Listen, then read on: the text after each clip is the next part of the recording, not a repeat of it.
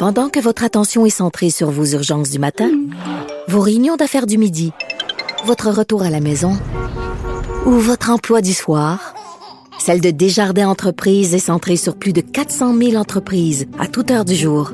Grâce à notre connaissance des secteurs d'activité et à notre accompagnement spécialisé, nous aidons les entrepreneurs à relever chaque défi pour qu'ils puissent rester centrés sur ce qui compte, le développement de leur entreprise.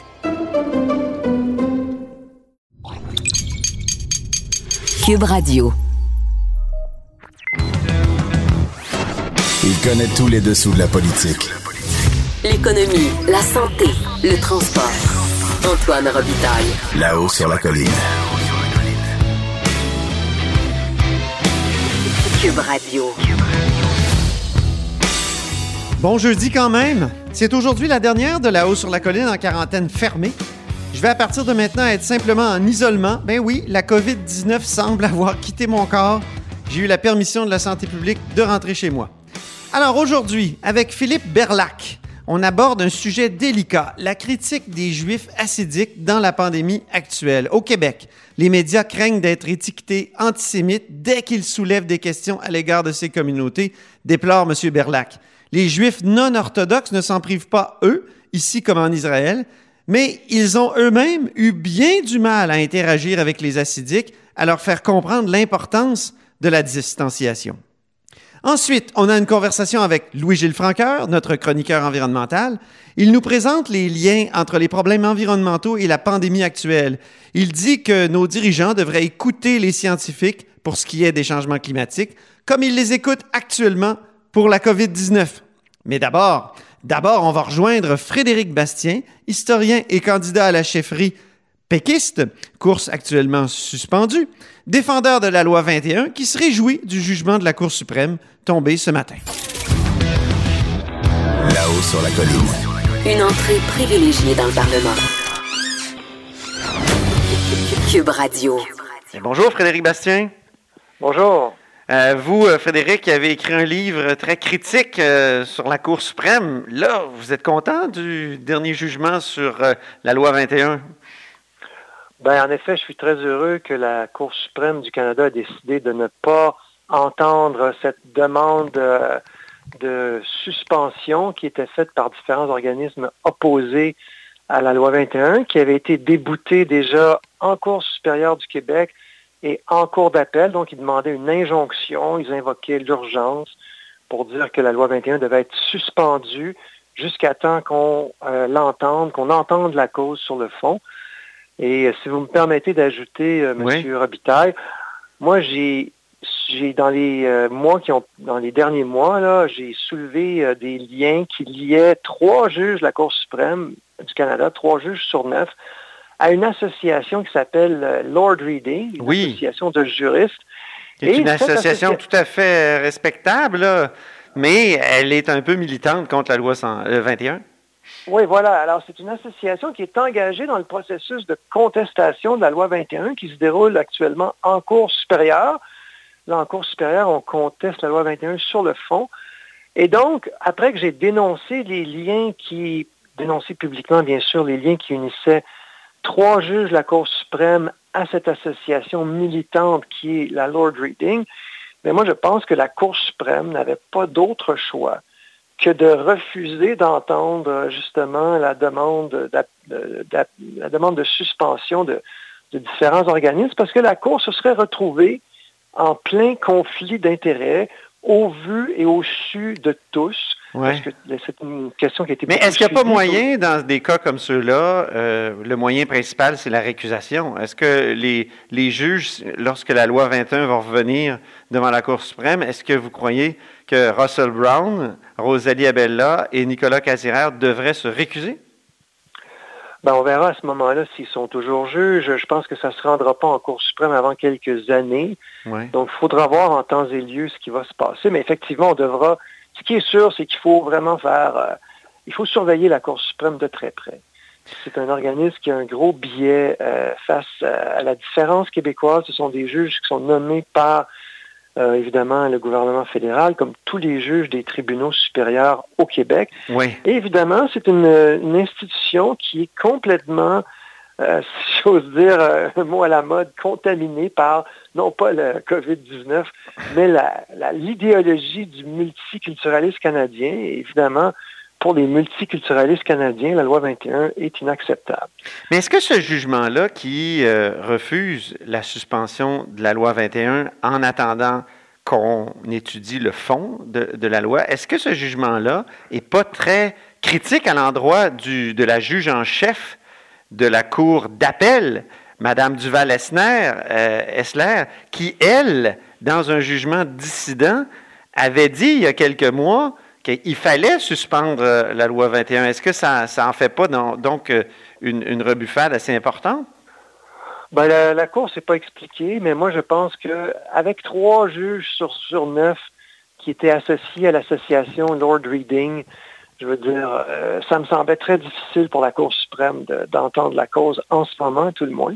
Mm-hmm. Mais par ailleurs, il faut comprendre aussi que le combat euh, se, se, poursuit cette fois en Cour supérieure. Vous venez de le dire, on entend la cause en, sur le fond en Cour supérieure. Et là, ce qui est vraiment intéressant, c'est que là, il y a un rapport d'experts qui a été déposé par, euh, qui a été commandé par les opposants, certains des opposants à la loi 21 au niveau de la Cour supérieure cette fois, notamment la fameuse English Montreal School Board mm-hmm. et aussi un, syndicat d'enseignants qui s'appelle la Fédération autonome de l'enseignement. Et ils ont mandaté un expert américain, un, professeur qui est spécialisé dans les questions raciales aux États-Unis, et la conclusion de son rapport, c'est de dire que euh, la loi 21, ça se compare à la, discrimination raciale contre les Noirs aux États-Unis. Mhm. Rien de moins que ça. Et mon Dieu, il me semble que récemment, vous demandiez des excuses à Justin Trudeau pour avoir dit exactement la même chose? Ben, c'était encore pire. Lui, il disait la ségrégation raciale. non, c'était pas... Euh, le rapport d'expert est plus, euh, plus nuancé que ça, mais c'est quand même incroyable que d'abord, on embauche que deux, deux organismes, un syndicat et une commission scolaire, se tournent vers des experts américains qui ne connaissent absolument rien dans, dans, le Canada. Et, et, donc, ils, vont comparer la religion et la race. Ils font un amalgame entre religion et race, alors que ça n'a aucun rapport. Mm-hmm. La race et la religion, ce sont deux choses complètement différentes qui n'ont aucun rapport l'une avec l'autre. Et, et ce rapport-là, ça a coûté rien de moins, un rapport de 17 pages qui a coûté 28 000 dollars. Alors, rien de moins que 28 000 dollars aux contribuables pour 17 pages de texte. C'est une information nouvelle, ça, que vous apportez. Oui, c'est ça. Alors ça, c'est pas sorti. Euh, ça a été déposé euh, très récemment en cours euh, supérieur. Alors, je me suis livré un petit calcul. Ça veut dire que cet expert-là a été payé 1647 dollars par page qu'il a rédigé. OK. Alors, euh, c'est vraiment fascinant. Et c'est payé par qui dans ce temps-là? C'est payé par le syndicat puis par la commission scolaire euh, anglophone? Voilà, donc la commission scolaire anglophone, ce sont euh, nos impôts, vos impôts, les miens, ceux, de nos, ceux des auditeurs, ceux de tout le monde, de tous ceux qui payent des impôts et des taxes. Et euh, pour ce qui est de le syndicat, ben, ce sont les, les cotisations syndicales des syndiqués de euh, la Fédération autonome de l'enseignement. Même les syndiqués qui appuient la loi 21. Ben voilà, alors moi je serais fort, je parierais très fort. Les enseignants, comme le reste des Québécois, appuient majoritairement la loi 21. Et, et, donc là, donc, il y a nécessairement beaucoup de gens dans ce syndicat, une majorité, fort probablement, qui appuient la loi 21 et qui se trouve à financer des experts patentés, des, charlatans, des, fumistes, comme euh, cet expert américain qui vient de nous faire la leçon. Mm-hmm. Et euh, au coût de 28 000 C'est quand même assez euh, formidable, ben je trouve, comme, comme, comme processus. Pendant que je vous ai au bout du fil, Frédéric Bastien, j'aurais une question sur la chefferie, euh, la course à la chefferie. Euh, vous êtes un candidat, elle est suspendue. Euh, comment ça se déroule, une course à la chefferie suspendue? Est-ce qu'il n'y a absolument rien qui se passe ou est-ce qu'il n'y a, pas des candidats qui, en sous-main, essayent de, de, faire avancer leur pion discrètement? Ben, en ce moment, il a été convenu qu'on ne ferait rien. Alors moi, je ne peux pas parler pour les autres candidats. Moi, je peux vous dire que je fais que je fais pas grand-chose à part euh, m'entretenir avec des proches collaborateurs de temps à autre, mais tout ça, euh, je veux dire, il n'y a absolument rien à faire là parce qu'il n'y a rien qui s'en vient. Alors au PQ, euh, ça va se réévaluer à chaque mois par des instances compétentes. moi, ce que j'ai dit, c'est, je, je l'ai dit publiquement, je souhaite que la course soit reportée quand la, au moment où la, crise de la COVID sera derrière nous. Euh, je pense que c'est ça qu'il faut faire. Et, surtout quand on pourra, euh, espérons-le, du moins euh, organiser des rassemblements, peut-être pas des gros rassemblements, mais au moins des, assemblées, disons, parce que c'est une course qui se déroule sans assemblée partisane, sans discours public, etc. C'est ça, c'est pas... c'est ça l'essence d'une course, ça fait partie du rituel. Alors malheureusement, là, on, on n'a aucune idée de comment la situation va évoluer, ni de quand tout cela sera à nouveau possible. Alors, on est tous un peu en attente. Ça ne doit pas être évident d'appartenir à un parti qui, euh, au fond, est dans l'opposition, alors que le gouvernement est, au sommet, à l'apogée de, sa popularité avec la gestion euh, de la crise. Vous, qu'est-ce que vous pensez justement de cette gestion-là?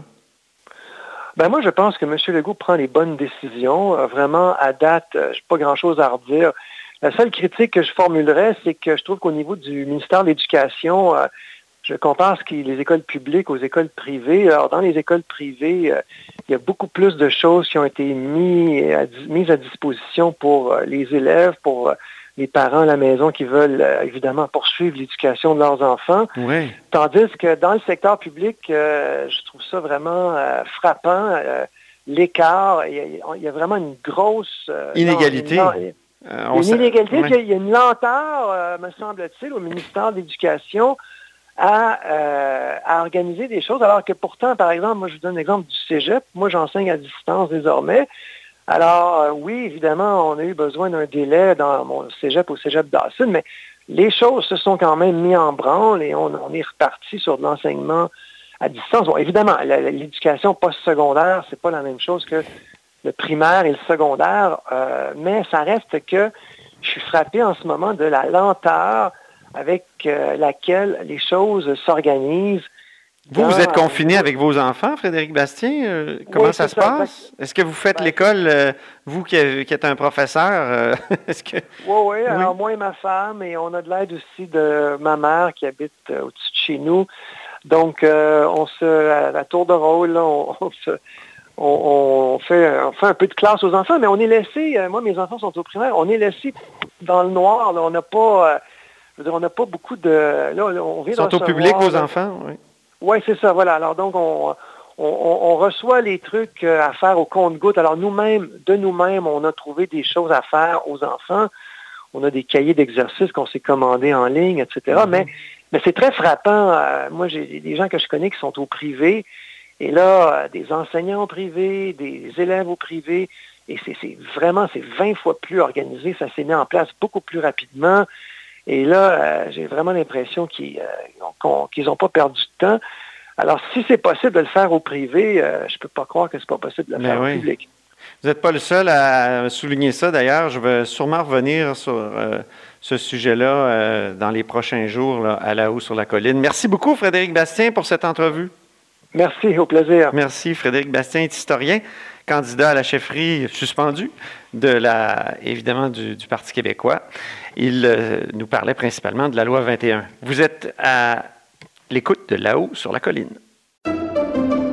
Pendant que votre attention est centrée sur vos urgences du matin, vos réunions d'affaires du midi, votre retour à la maison ou votre emploi du soir, celle de Desjardins Entreprises est centrée sur plus de 400 000 entreprises à toute heure du jour. Grâce à notre connaissance des secteurs d'activité et à notre accompagnement spécialisé, nous aidons les entrepreneurs à relever chaque défi pour qu'ils puissent rester centrés sur ce qui compte, le développement de leur entreprise.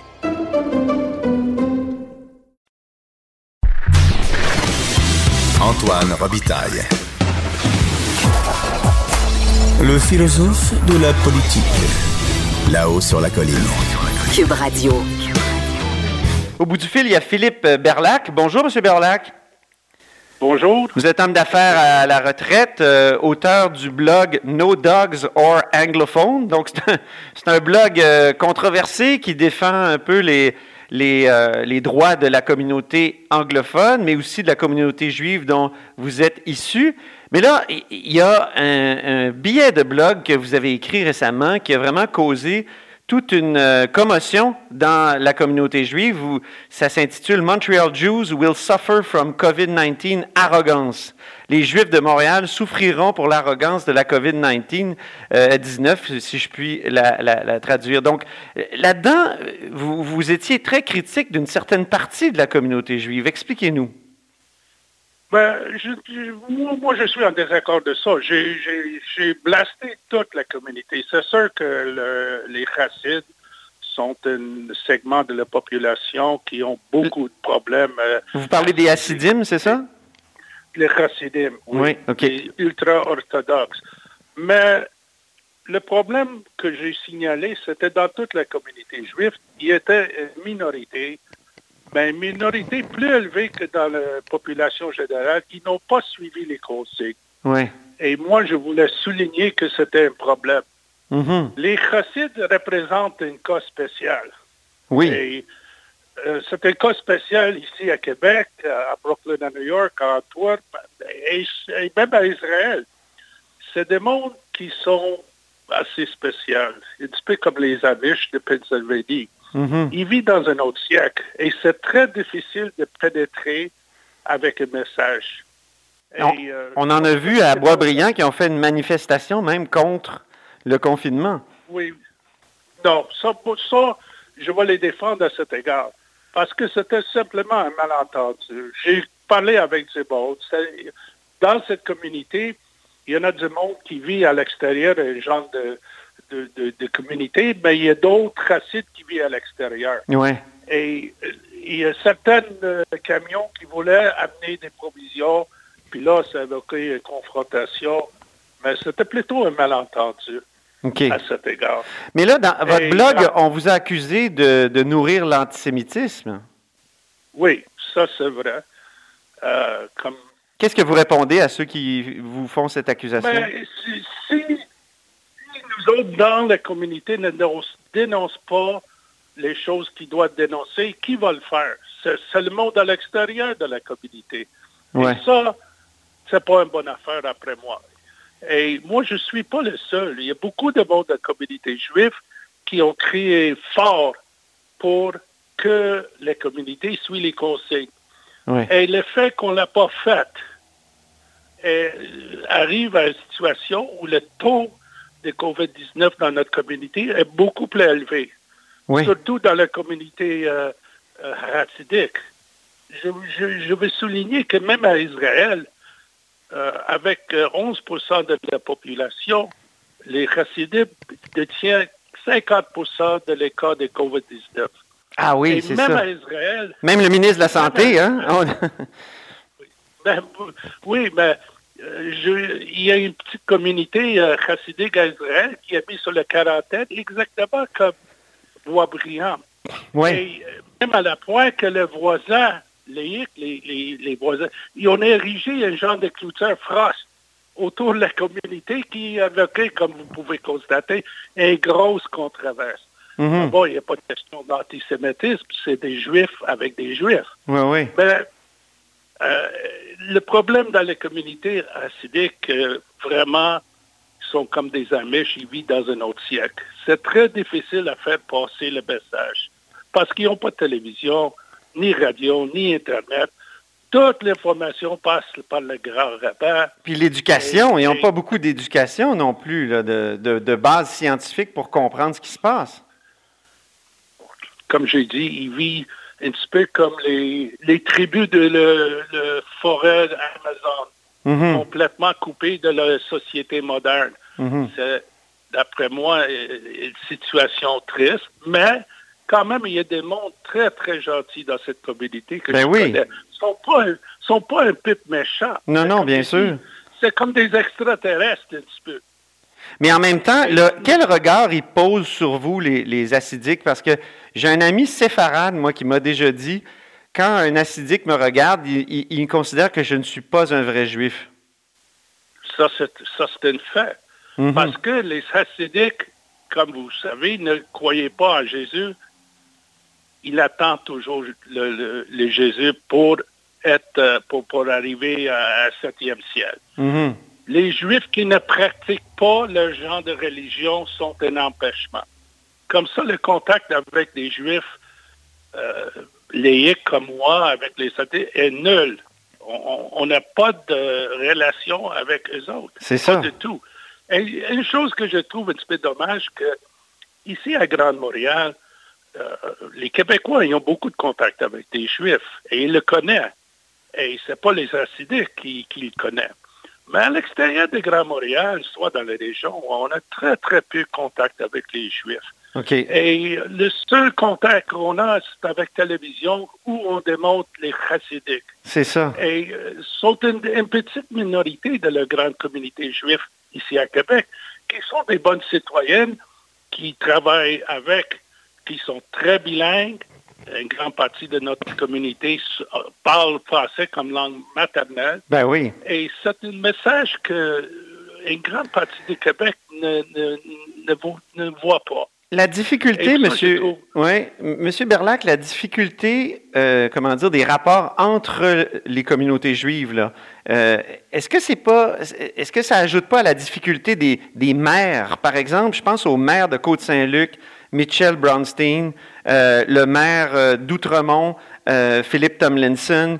Est-ce, est-ce que c'est pas difficile pour eux de, de justement de, de se faire respecter ou, ou par, par les, communautés di- Difficile, c'est pas le mot, c'est impossible.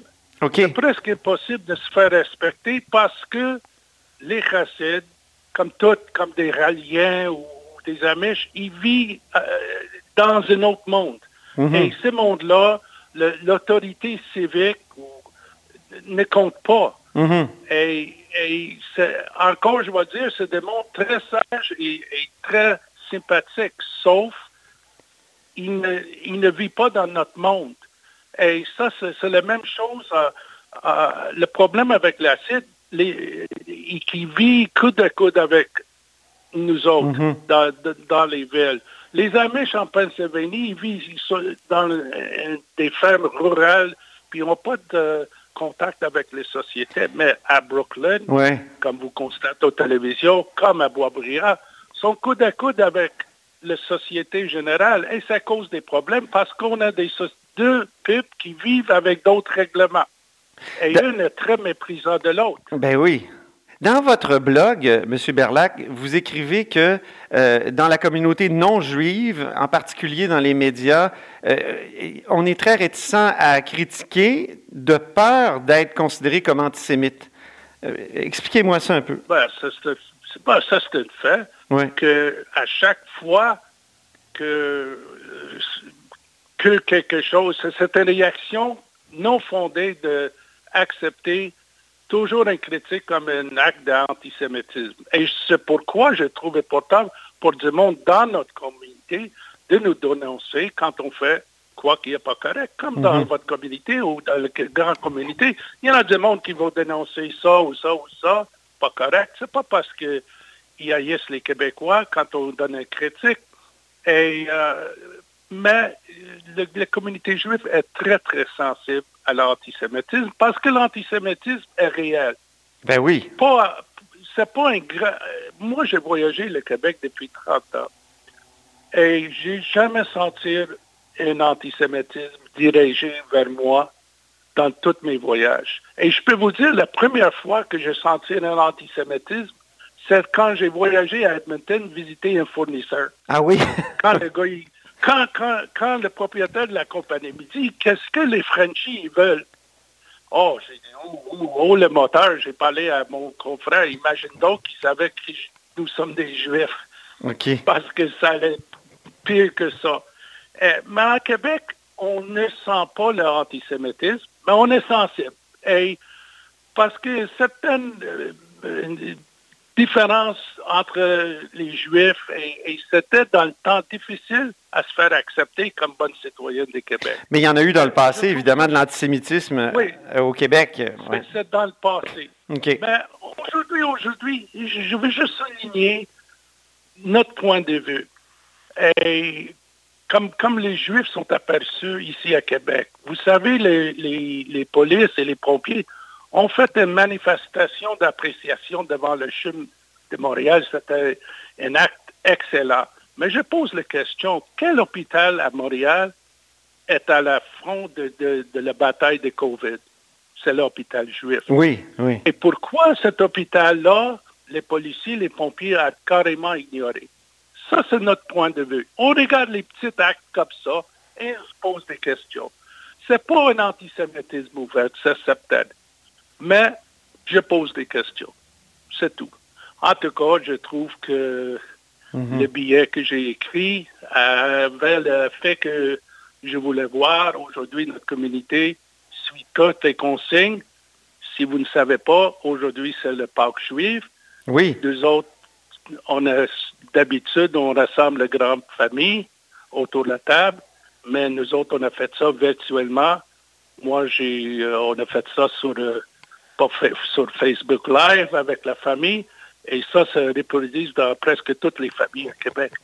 Oui, très bien. Ben, merci beaucoup, M. Berlac, pour euh, ce témoignage, puis euh, euh, ce- ce- cette intéressante entrevue au sujet de Montreal Jews will suffer from COVID-19 arrogance, donc un billet de blog qui a pas mal fait jaser dans votre blog No Dogs or Anglophone. Merci, M. Philippe Berlac. Alors, merci. Bonjour. Au revoir. Pendant que votre attention est centrée sur cette voix qui vous parle ici, ou encore là, tout près ici, très loin là-bas, ou même très, très loin. Celle de Desjardins Entreprises est centrée sur plus de 400 000 entreprises partout autour de vous. Depuis plus de 120 ans, nos équipes dédiées accompagnent les entrepreneurs d'ici à chaque étape pour qu'ils puissent rester centrés sur ce qui compte, la croissance de leur entreprise. Là-haut sur la colline. Ce que les ministres n'ont pas voulu dire, Antoine va vous le dire. Cube Radio. Vous écoutez Là-haut sur la colline. Louis-Gilles Francaire. pour que l'écologie soit considérée comme une priorité. Le seul environnementaliste capable de confondre les climato-sceptiques. L'expert en environnement, Louis-Gilles Francaire. Ben oui, Louis-Gilles Francaire est au bout du fil. Bonjour. Bonjour Antoine, comment va? Ça va bien. Euh, donc, Oui. Louis-Gilles, euh, journaliste spécialisé en environnement, ancien vice-président du BAP. Je voulais te parler, Louis-Gilles, parce que euh, plusieurs personnes disent que des causes environnementales à la pandémie actuelle, et j'aimerais que tu nous expliques ça, que tu nous vulgarises le lien entre les, les causes environnementales et cette pandémie. Ben, en fait, ça fait des dizaines d'années que les écologistes disent que on contrôle mal le phénomène des zoonoses, c'est-à-dire du transfert des bactéries qui passent d'un animal et qui s'adaptent à l'humain, ou même dans certains cas, qui partent de l'humain et qui se, euh, sont transférées aux animaux. Dans le cas des zoonoses, il y a plusieurs causes.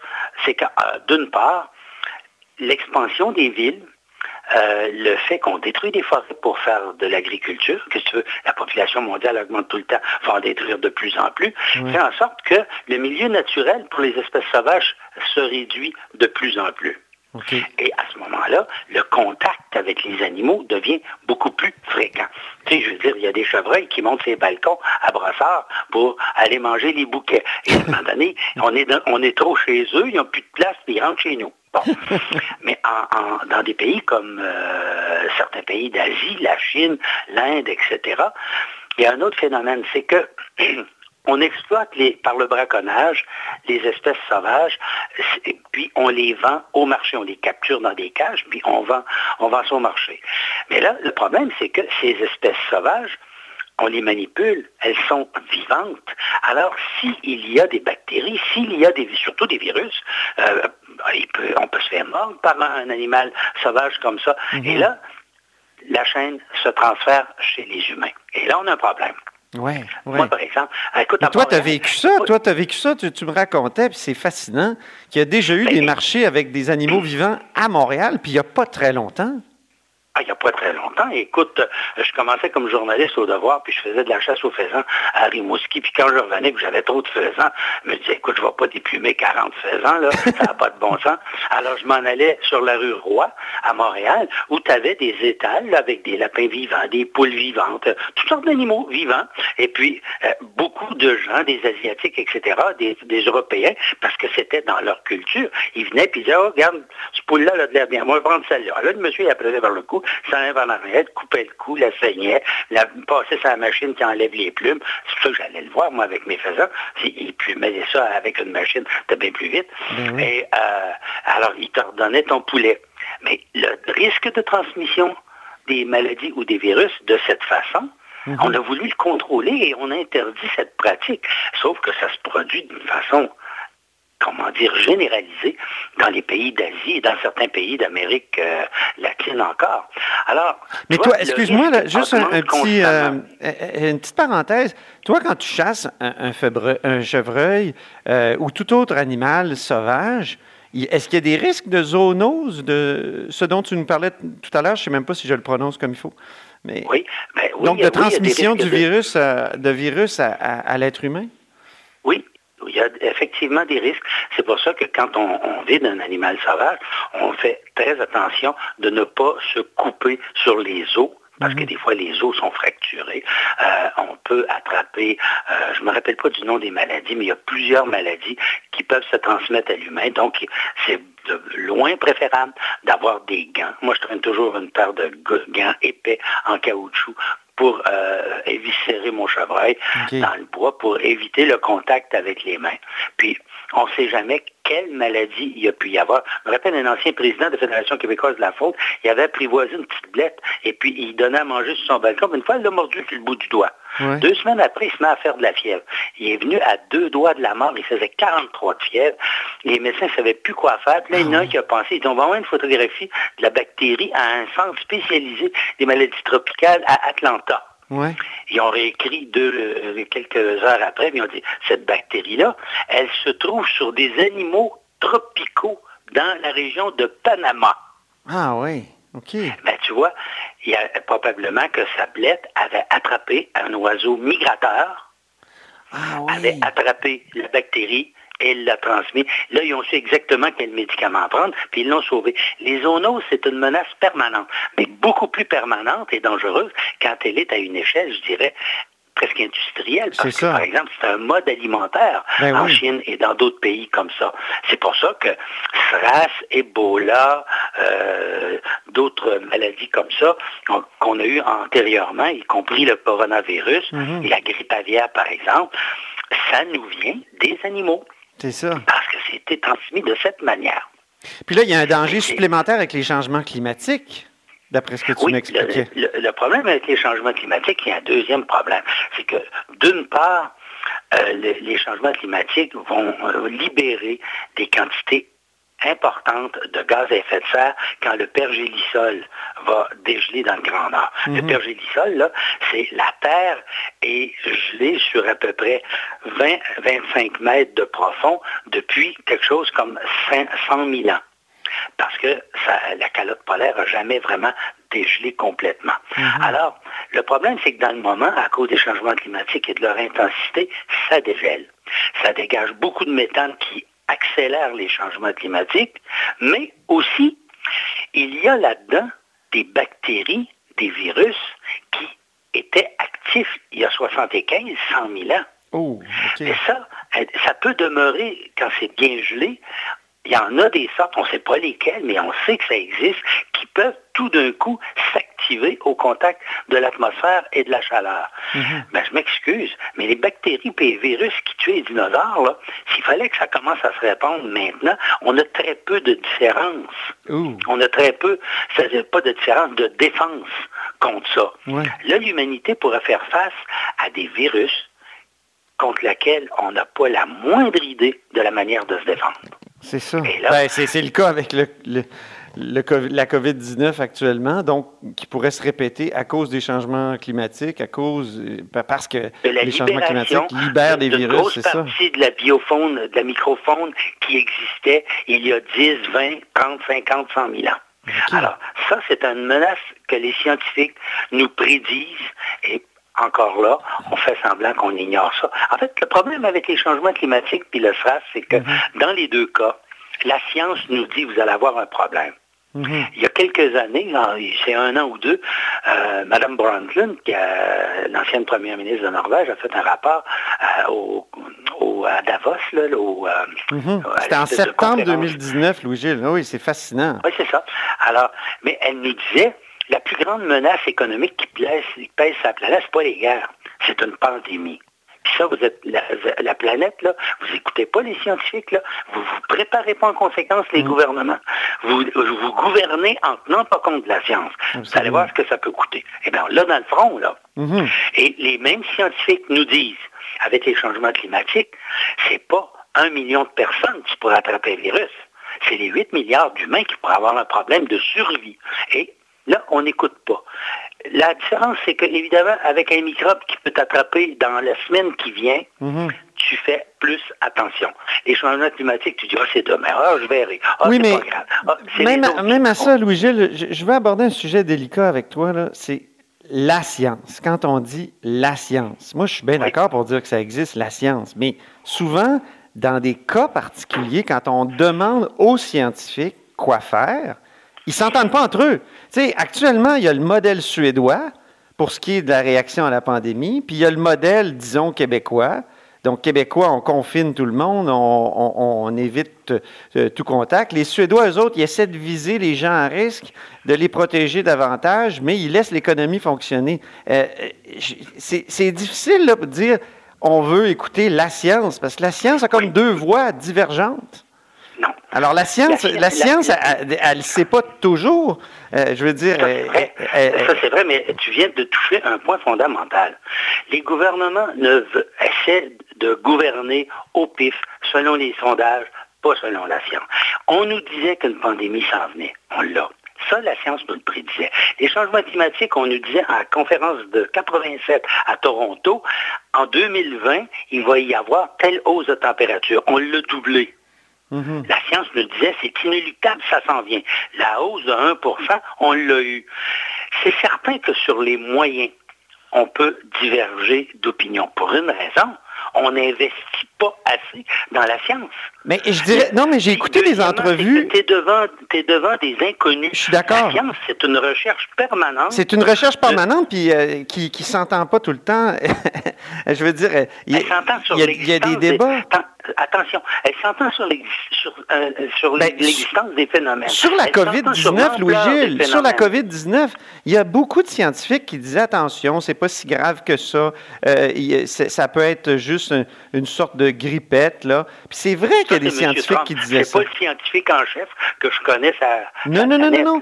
Mais, c'est, mais j'ai écouté plein d'entrevues aussi. Puis il y a des scientifiques qui le disaient, puis pas juste à Fox, là. Il y a des scientifiques qui le disaient à, à CNN puis à, à MSNBC. C'était. C'est ça, c'est, difficile de, de gouverner quand, quand aussi Antoine, la science a plusieurs voies. Un phénomène, tu confonds un phénomène médiatique. Les médias aiment beaucoup avoir de la controverse.